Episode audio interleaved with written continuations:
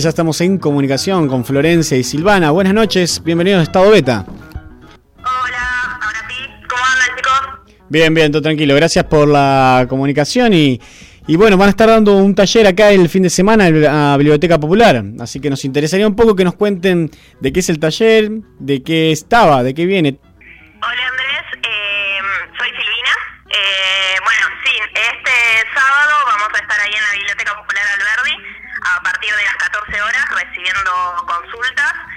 Eh, un poco, bueno, nosotros somos una cooperativa de trabajo de arquitectos que venimos ya funcionando hace seis años y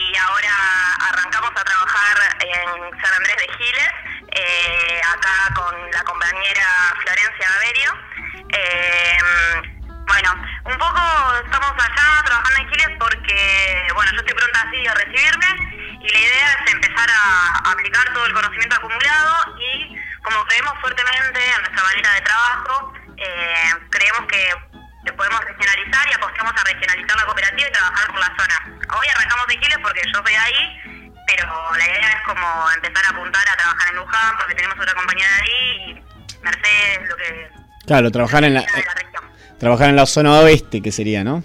Exactamente. Eh, contanos un poco, Taba, que, cómo, cómo se organiza, es una cooperativa, pero también así nos cuentan un poco cómo funciona, ya que la cooperativa en cierta forma no, no se conoce mucho como sistema de trabajo.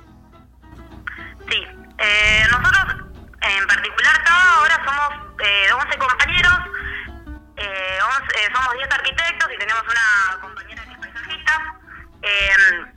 nuestros trabajos eh, van, eh, se relacionan en todo lo que tiene que ver en arquitectura en función de que eh, hacemos el trabajo convencional que hace un arquitecto desde anteproyecto, proyecto, dirección de obra. Y eh, como somos una cooperativa también hacemos asistencia técnica a otras cooperativas, es decir, cooperativas de construcción, de vivienda, las acompañamos en todo el proceso eh, de crecimiento de las mismas, eh, potenciamos eh, sus capacidades. eh, Sí, y después por otro lado, quizás en referencia a la pregunta de por qué una cooperativa de trabajo, nosotros nos, reconocemos como trabajadores y creemos en esta forma de organización. Eh, en el cooperativismo, en la autogestión eh, y, bueno, y en ese sentido es que eh, a nuestro interior nos organizamos de esa manera, tanto con la forma en la que nos dividimos los trabajos, apuntamos mucho a la formación, por eso también es que dentro de la cooperativa somos arquitectos ya recibidos, pero también buscamos siempre incorporar también compañeros que estén estudiando en la carrera, porque también esa es otra forma de, eh, de poder cambiar eh, el rol y transformar el rol profesional. Claro. Eh, algo, ustedes dicen que unos referentes son Rodolfo Livingston y Mariana Enet. Y Livingston, si no me equivoco, es uno, un arquitecto que con- creó el concepto de, de arquitecto de familia, ¿no? De arquitectura familiar. Sí, eh, bueno, eso tiene un poco que ver con el tema de el rol profesional y la formación profesional que tenemos.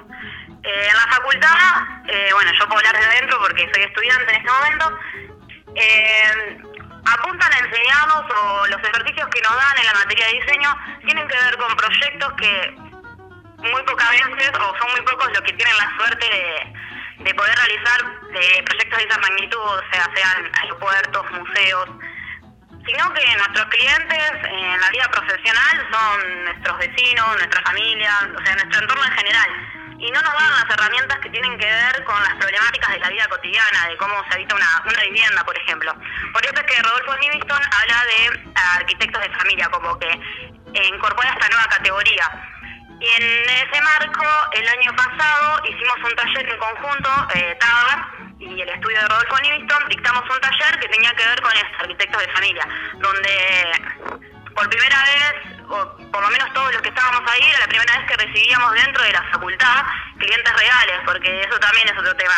Trabajamos con clientes abstractos donde no, no, no, no es que hacemos una escucha y entendemos sus deseos, sus necesidades, sus problemáticas, no tenemos como una reflexión crítica en ese sentido, no, no, como que Claro. nos, nos bajan un programa y en función de eso diseñamos. Entonces, el tema del arquitecto de familia tiene que ver con el rol profesional y, la formación que tenemos en la facultad. hola Flor, hola Silvina. Soy Emilia. Eh, para Silvina que no me conoce.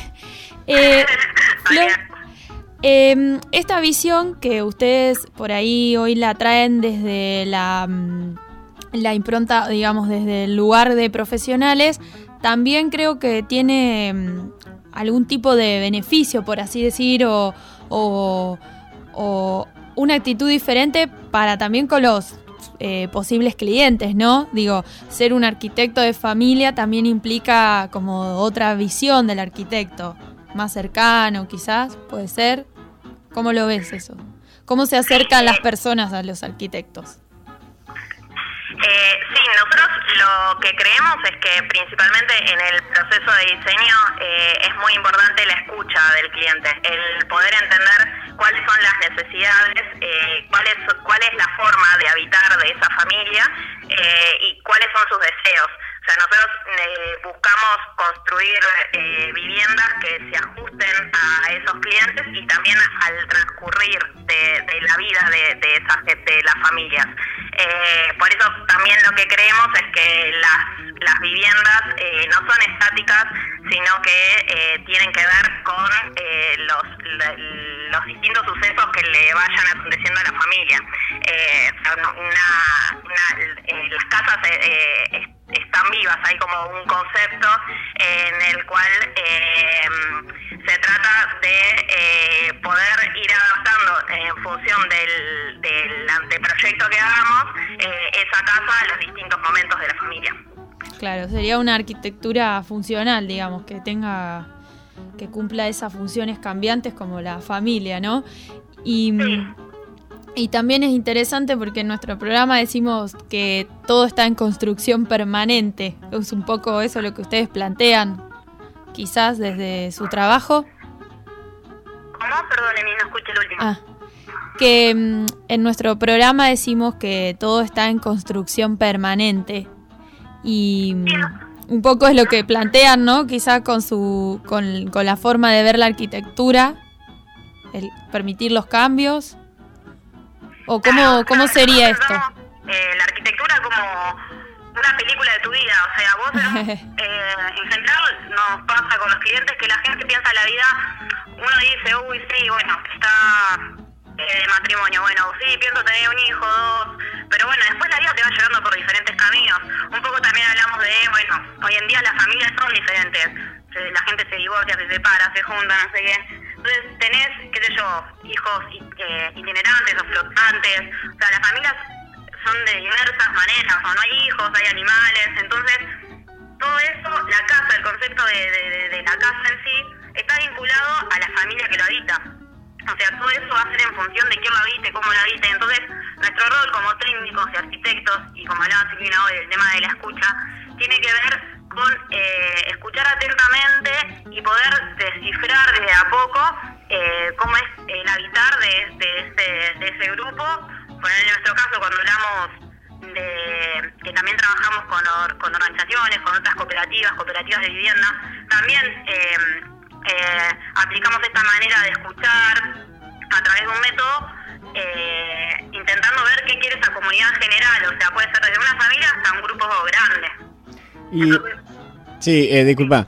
Eh, ahí justamente hablan de un método participativo. Me gustaría que nos cuentes un poco cómo, cómo es ese método participativo que, proponen ustedes entre bueno los clientes o familiares que vienen a hacerles consultas y ustedes para, bueno, cómo es el método participativo en concreto.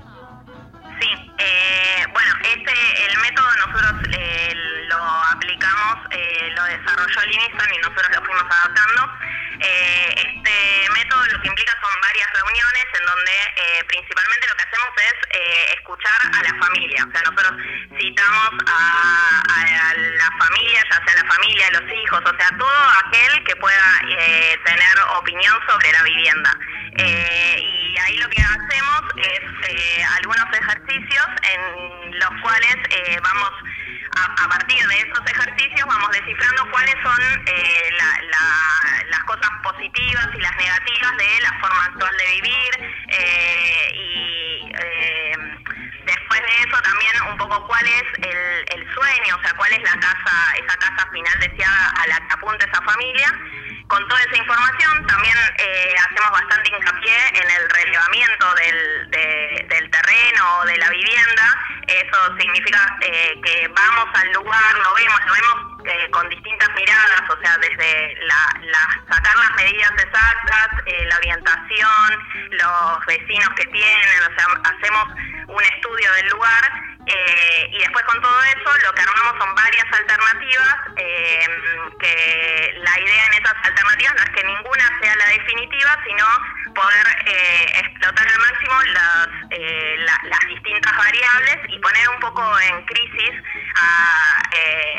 al proyecto en sí, o sea, para a partir de eso poder determinar cuáles son las cosas que realmente le gustan a esa familia o con las que se sienten más cómodos. O sea, lo, eh, en sí, un poco el concepto de método participativo tiene que ver con que no es la casa que vamos a habitar nosotros, sino que es la casa que va a habitar el cliente eh, o la familia. Entonces, es muy importante para nosotros poder eh, de esa conversación, de esos ejercicios, cuál es la mejor forma y de qué manera la familia quiere vivir.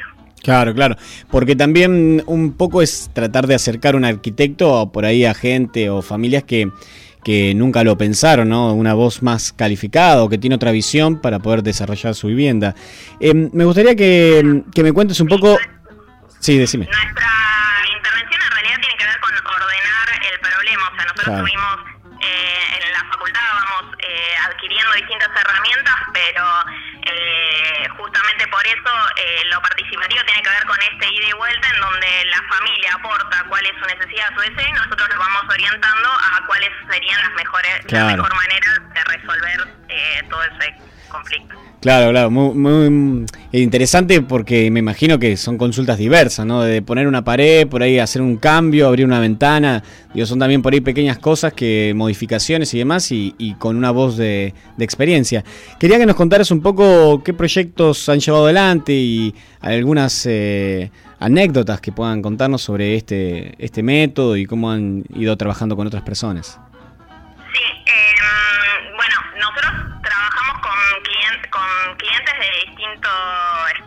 Trabajamos con clientes privados, trabajamos con organizaciones, también trabajamos eh, con cooperativas a partir de programas del Estado, o sea, trabajamos con el ELLAS con el Argentina Trabaja, distintos programas en donde eh, nuestro aporte tenía que ver con un acompañamiento técnico, o sea, con poder fortalecer esas cooperativas desde lo productivo.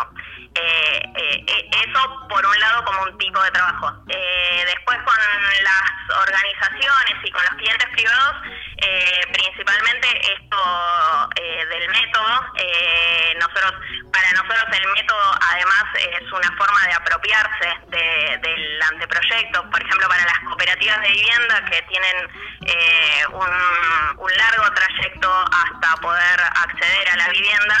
Eh, el, anteproyecto es una, una forma de apropiarse eh, y de sentirse identificado con, con, con, esa, con ese largo camino hasta llegar a la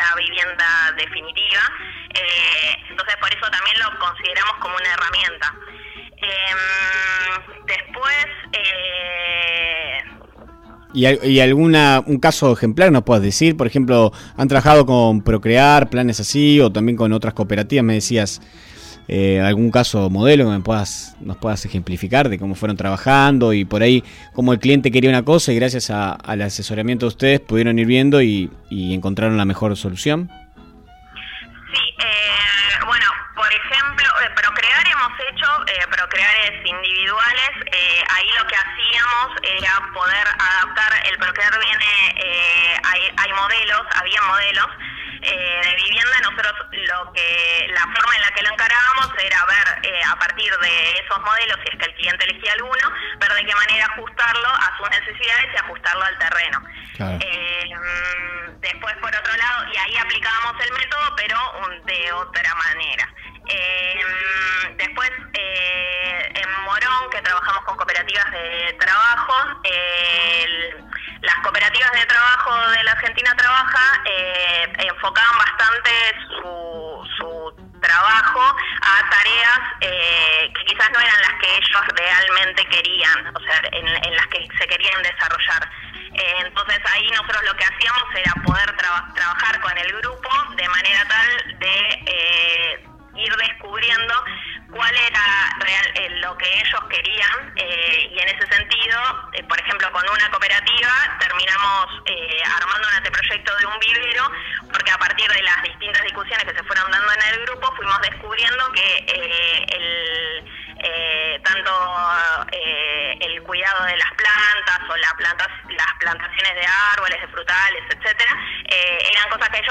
interesaban y que además eso les podía servir una vez finalizado el programa como una herramienta también de laboral, o sea que, les quedaba a futuro. Y un poco esa es nuestra forma de trabajar con cooperativas de trabajo, o sea, descubriendo un poco qué es lo que realmente quieren, fortaleciendo eso y, y también para evitar un poco la dependencia con el, el, Estado, con los distintos programas y poder ellos generarse sus propias herramientas. Ah, em, bueno, eh, te digo que es más que interesante y apasionante porque realmente, em, se, como bien eh, hablamos recién, eh, se tiene como el concepto de que por ahí el arquitecto a veces es muy caro o se soluciona de otras formas y la verdad que la visión de un experto y que conozca bien cambia mucho la realidad.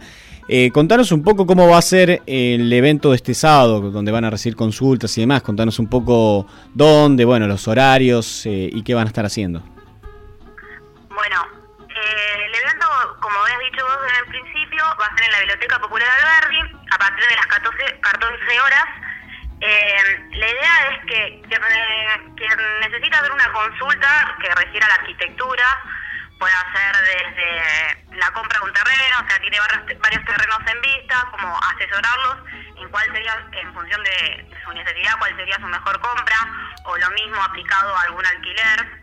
Puede ser también una consulta técnica, si alguien se está construyendo algo o tiene alguna duda con, con su propia casa, eh, alguna cuestión así de una estructura o lo que sea, puede aplicarse, o patologías de la construcción, humedades que no pueden resolver y demás eh, aportarles en ese, en ese tiempo que vamos a estar ahí eh, esa consulta, digamos, por ejemplo, vamos a estar una hora y media o, dos en función de, de digamos, de, lo que nos tengan que, que preguntar.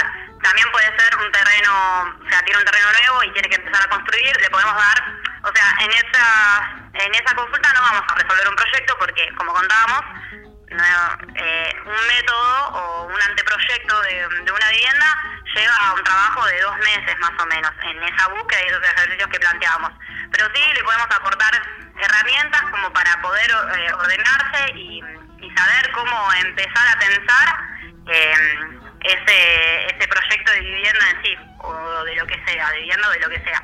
Entonces, el 11 de junio, este sábado, a partir de las 14 horas, quien esté interesado es importante que se comunique mm, con, o sea, el, flyer está circulando o, bueno, lo podemos poner en la página de esta que se comunique con los teléfonos o con nuestra página de Facebook que estaba Arquitectura y Hábitat y para poder charlar previamente, o sea, intentamos que sea lo más ordenado posible y dividirnos por turnos para, para no tener a la gente esperando entonces, la idea es que nos contactemos previamente, nos cuente también un poco, nos pueda pasar fotos si tiene algún esquema, algún dibujo, o nos puede pasar fotos de, no sé, de lo que tenga que resolver, si es una consulta técnica, para que nosotros ya vayamos eh, de antemano con la idea de qué es eh, lo que tendríamos que, en lo que tendríamos que ayudarlos o aportarles algo. Claro, eh, buenísimo, tío. Ahí ya lo estamos subiendo a Facebook para que compartir justamente los datos y eso. Y digo que es una oportunidad muy buena para muchas personas que, que por ahí tienen, como decías vos, por ahí tienen algún problema de humedad o tienen que cambiar el techo o tienen que hacer por ahí, hasta hacer, no sé, alguna hora que están en, invierno hay que poner calefactores y demás, ¿dónde sería el lugar eh, idóneo ¿no? para calefaccionar la casa? Exactamente. Sí, ese tipo de cosas, perfecto. O sea, lo explicaste mejor que. Bueno, eh, bueno, Eh, ¿Flor está con vos por ahí? Soy yo, Flor. Ah, mira, pensé que la tienen la voz muy parecida. sí. Eh, bueno, eh, entonces le reiteramos rápidamente, así mm, este fin de semana van a estar en la Biblioteca Popular Alberdi a partir de las 14 horas, eh, recibiendo a las personas que previamente se contacten con ustedes para ordenar un poco y tener horarios y así no están todos esperando ahí. Y para que ellos les sirva también, porque si nosotros sabemos anteriormente, ya ahí como que agilizamos los tiempos y podemos profundizar más en eso que claro. Claro, claro, tal cual. Porque algunos pedidos por ahí son un poco más simples que otros, me imagino también, y requieren de otra atención. Sí, Muy bien. Igualmente, que se comunicaron con nosotros, pero igualmente, si alguien no puede participar de esta consulta, vamos a volver a hacer otra jornada de consultas gratuitas en San Andrés Giles más adelante, así que no, no se preocupen. Perfecto, perfecto. Bueno, Flor, y mm, contanos qué canción eligieron para compartir y para cerrar la nota. ¿Quieren presentarla? Bueno, eh, nos costó elegir la canción. eh, elegimos La Recuperada, eh, que es una banda argentina del Samarulito, que esta canción cuenta un poco, eh, digamos, la recuperación de una fábrica y nosotros la, le, ponemos un significado a esta canción porque en nuestro caso en particular, nuestra organización como cooperativa tiene que ver con una cuestión ideológica y que creemos en la horizontalidad de los vínculos laborales, en lo que es por lo menos en nuestro caso. Pero hay cooperativas que surgen, por ejemplo, tiene que ver con una fábrica o una empresa recuperada. Entonces, esta canción cuenta una linda historia de una fábrica que es recuperada y que es a partir de la organización de quienes trabajaban, trabajaban ahí. Buenísimo, muchas gracias chicas, así que mm, vamos a estar el sábado ahí a las 14 horas en la biblioteca y vamos a estar compartiendo la información. Muchas gracias.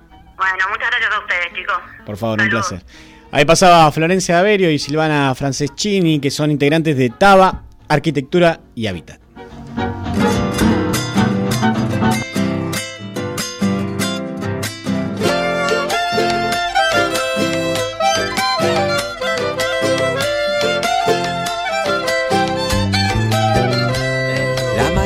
Tiene otro olor, hoy que suena el despertador y salgo para la fábrica bien pintadito de sol.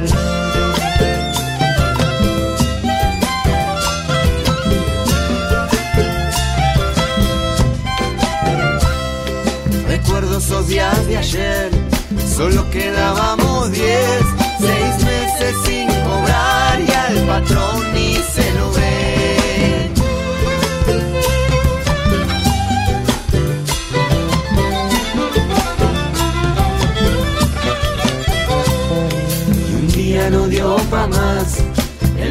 Dijo ya fue, a esta planta la tomamos,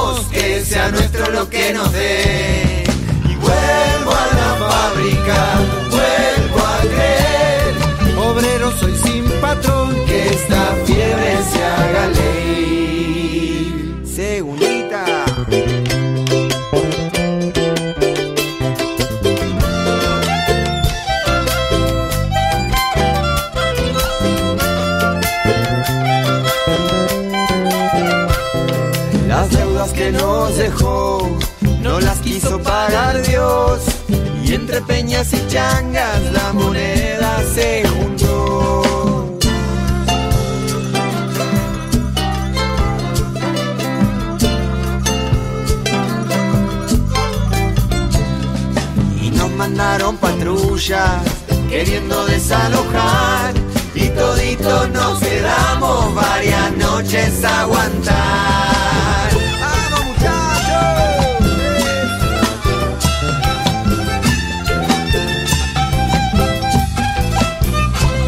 Porque el barrio se movió, la esperanza creció.